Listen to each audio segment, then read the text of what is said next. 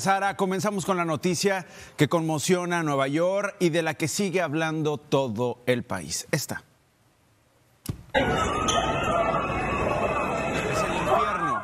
El infierno que se vivió en el metro cuando un hombre lanzó dos granadas de humo y abrió fuego de manera indiscriminada contra los pasajeros. Las cámaras de la estación de Brooklyn no funcionaban y esto indigna a la población porque dificultó la identificación del atacante que llevaba una máscara antigas y también un chaleco de construcción.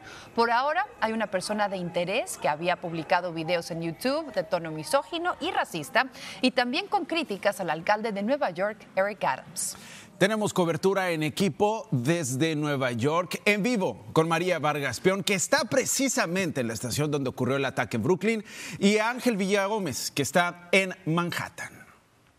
Pero vamos a comenzar esta cobertura precisamente ahí en Brooklyn con María Vargas Pion. Y es que este tiroteo dejó por lo menos 29 personas heridas, 10 de ellas de bala, y vuelve a poner al centro de la polémica la seguridad en el subway o tren subterráneo. Una red de trenes y plataformas que durante los días de la semana utilizan como promedio más de 5 millones de pasajeros. Según autoridades, el atacante disparó al menos 33 veces, luego se detuvo porque se le encasquilló o se trabó el arma. Así que vamos a empezar esta cobertura en equipo contigo, María Vargas Pion, que, repito, estás donde ocurrió el ataque y nos tienes lo más reciente de la investigación. Adelante.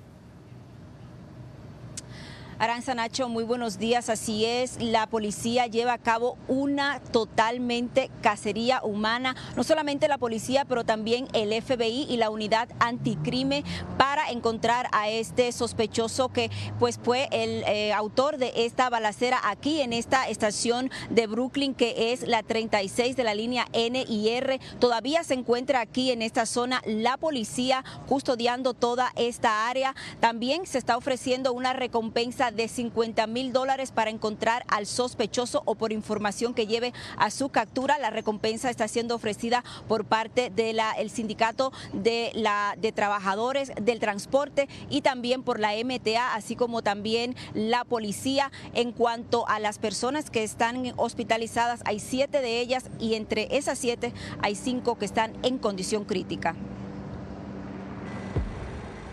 Tras el ataque en la estación 36 del subway en Brooklyn de este lunes, la policía identificó como persona de interés a Frank Robert James, de 62 años, quien tiene un largo historial de arrestos en Pensilvania y Wisconsin.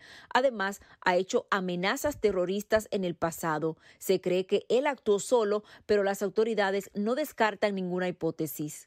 Es imposible asegurar a todas las millas y cientos de millas de trenes que tenemos en la ciudad de Nueva York. Las autoridades encontraron abandonada una van U-Haul en la que se cree que el sospechoso huyó del lugar. El vehículo habría sido rentado en Filadelfia. La policía describe al hombre como de la raza negra de al menos 170 libras y de 5 pies 5 pulgadas de estatura. An individual on that train donned what appeared to be a gas mask.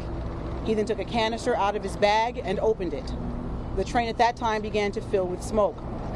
También se encontró un arma dentro de la estación y se investiga si fue usada en el ataque. De acuerdo a dos oficiales, al parecer el arma que usó el pistolero se le trancó mientras disparaba. Dentro de la estación de tren, la policía también encontró un hacha, dos cartuchos adicionales, envases de gasolina en aerosol y fuegos artificiales. Las cámaras de vigilancia de la estación del metro no estaban funcionando, lo que ha complicado la captura del individuo. Esta madre salió corriendo a buscar a su hijo, quien asiste a una escuela del área, la cual se mantuvo cerrada por varias horas con los estudiantes dentro. Tuve que venir caminando ah, no quise agarrar al bus porque estaba un poco nerviosa, quería estar más tranquila. Los momentos de terror vividos por los pasajeros han quedado marcados en sus memorias. Una experiencia dramática. Había mucha gente corriendo, el tren paró, nos desalojaron. Por lo menos 29 personas resultaron heridas en el tiroteo, 10 de ellos con lesiones de balas y 5 en condición crítica pero estable. Se ve las personas como tiemblan, desesperadas, sin saber para dónde correr, sí. El tiroteo no solo ha sacudido a la Gran Manzana, en Boston y en otras ciudades en el país aumentaron la seguridad en sus estaciones de trenes. Bueno, dentro de las víctimas hay menores de edad, incluyendo un niño de 12 años que ya fue dado de alta y otro niño de 16 años que tuvo que ser operado de una mano. Regreso con ustedes al estudio. María, antes de despedirte, ¿ya se reanudó la actividad eh, para los pasajeros en esa estación de tren o todavía continúa cerrada?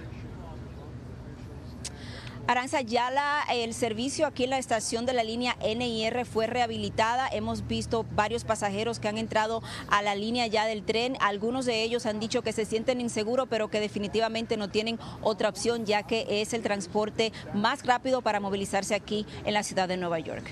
Muchísimas gracias por este reporte en vivo desde Brooklyn, María Vargas Pion.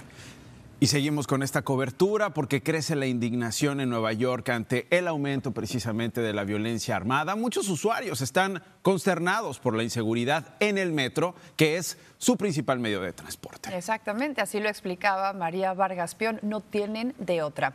Ahora, están cuestionando la eficacia de los planes de seguridad en el subterráneo recientemente anunciados por el alcalde Eric Adams. Nuestro colega Ángel Villagómez se encuentra en otra estación del metro en Times Square, en Manhattan. Muy buenos días, Ángel, y platícanos cómo se sienten los neoyorquinos con esta situación. Aranza Nacho, muy buenos días. Me encuentro aquí en la estación del metro de Times Square y este es el panorama que se ve en este momento. Totalmente desolado de seguridad. No hemos visto hasta este momento un solo policía desde el tiempo que estamos acá. Quiero mostrarles lo que tienen que enfrentar los pasajeros del metro acá en Nueva York. Les voy a mostrar una de las plataformas principales, ya que en esta estación de tren vemos aproximadamente 16 líneas de trenes que se dirigen a diferentes partes de Nueva York, a diferentes partes de Manhattan. Y este es el panorama ahora. Personas, usuarios esperando que llegue el tren, esperando que llegue su tren y poder montarse. Tuve la oportunidad de hablar con algunos de ellos a tempranas horas de la mañana quienes muestran su preocupación, pero vuelvo y repito, la preocupación de ellos también es que no ven seguridad, que se sienten solos y abandonados por el alcalde aquí en Nueva York en las estaciones de trenes. Esto fue lo que nos comentaron. Cristian, ¿cómo te sientes tomar el tren, el metro, después de lo que pasó ayer, la balacera en Brooklyn? Pues un poco inseguro, la verdad. Un poco inseguro, pues ya no es como siempre por andar seguro en el tren. A estas horas de temprano uno sale al trabajo, eh, pues nunca piensa eso que puede suceder, pero pues, así son las cosas ahora, ¿no? A partir de lo que pasó el día de ayer aquí en Brooklyn, ¿ha cambiado tu mentalidad? Claro, o sea, uno va un poquito más alerta de lo que puede pasar y estar más pendiente de lo que está sucediendo, ¿no? Mira, la verdad, me siento segura, pero a veces cuando pasa estas cosas, bueno, sí, uno un poquito insegura, con miedo, y sí, la verdad no hay muchos policías. Ayer había un poquito, pero ahora no veo ninguno. ¿En qué ha cambiado tu mentalidad después de lo que pasó ayer en el tren de Brooklyn hoy en día? Bueno, que pensé que estaba en un país seguro, donde uno se siente protegida, pero ya después de esto uno dice, wow, te quedas en shock, sin palabras realmente. Bueno, como lo escucharon, ese es el sentir de nuestra gente aquí, especialmente nuestra, eh, nuestra gente latina, porque muchos de los trenes de aquí se dirigen hacia Queens, hacia Brooklyn, hacia el Bajo Manhattan, y como lo vieron, la gran mayoría de las personas que están eh, aquí en estas plataformas diariamente son trabajadores latinos, trabajadores que se levantan desde tempranas horas para agarrar el tren y poder llegar a tiempo a su trabajo. Efectivamente, Ángel, muchas gracias por el reporte y son personas que también eh, pues esperan resultados. Hemos visto ya más de 100 días de la administración de Eric Adams como el nuevo alcalde de la ciudad de Nueva York. Entre sus promesas, entre sus estrategias anunciadas estaba precisamente la seguridad en el metro. Desafortunadamente, esta violencia se ha agravado durante estos meses, dos años de pandemia. Claro, y la gente está exigiendo precisamente seguridad porque no tiene otra opción más que tomar el metro para poder llegar a su trabajo y mantener a su familia. Más adelante estaremos hablando con una mujer que vio a las personas heridas tratando de salir de esa estación en Brooklyn y también vio cómo las autoridades los estaban asistiendo de manera inmediata. el mal tiempo sigue causando estragos en Texas. Un tornado el martes por la noche dejó 23 heridos. Afectó la localidad de Salado, arrasó grandes árboles y dejó daños en varios edificios. De las 23 personas lesionadas, 12 fueron trasladadas a hospitales del área y una se encuentra en estado crítico. El tornado se registra en medio de una amenaza de tormentas y fuertes vientos en una franja del país desde Dakota del Sur y Minnesota hasta partes de la costa del Golfo.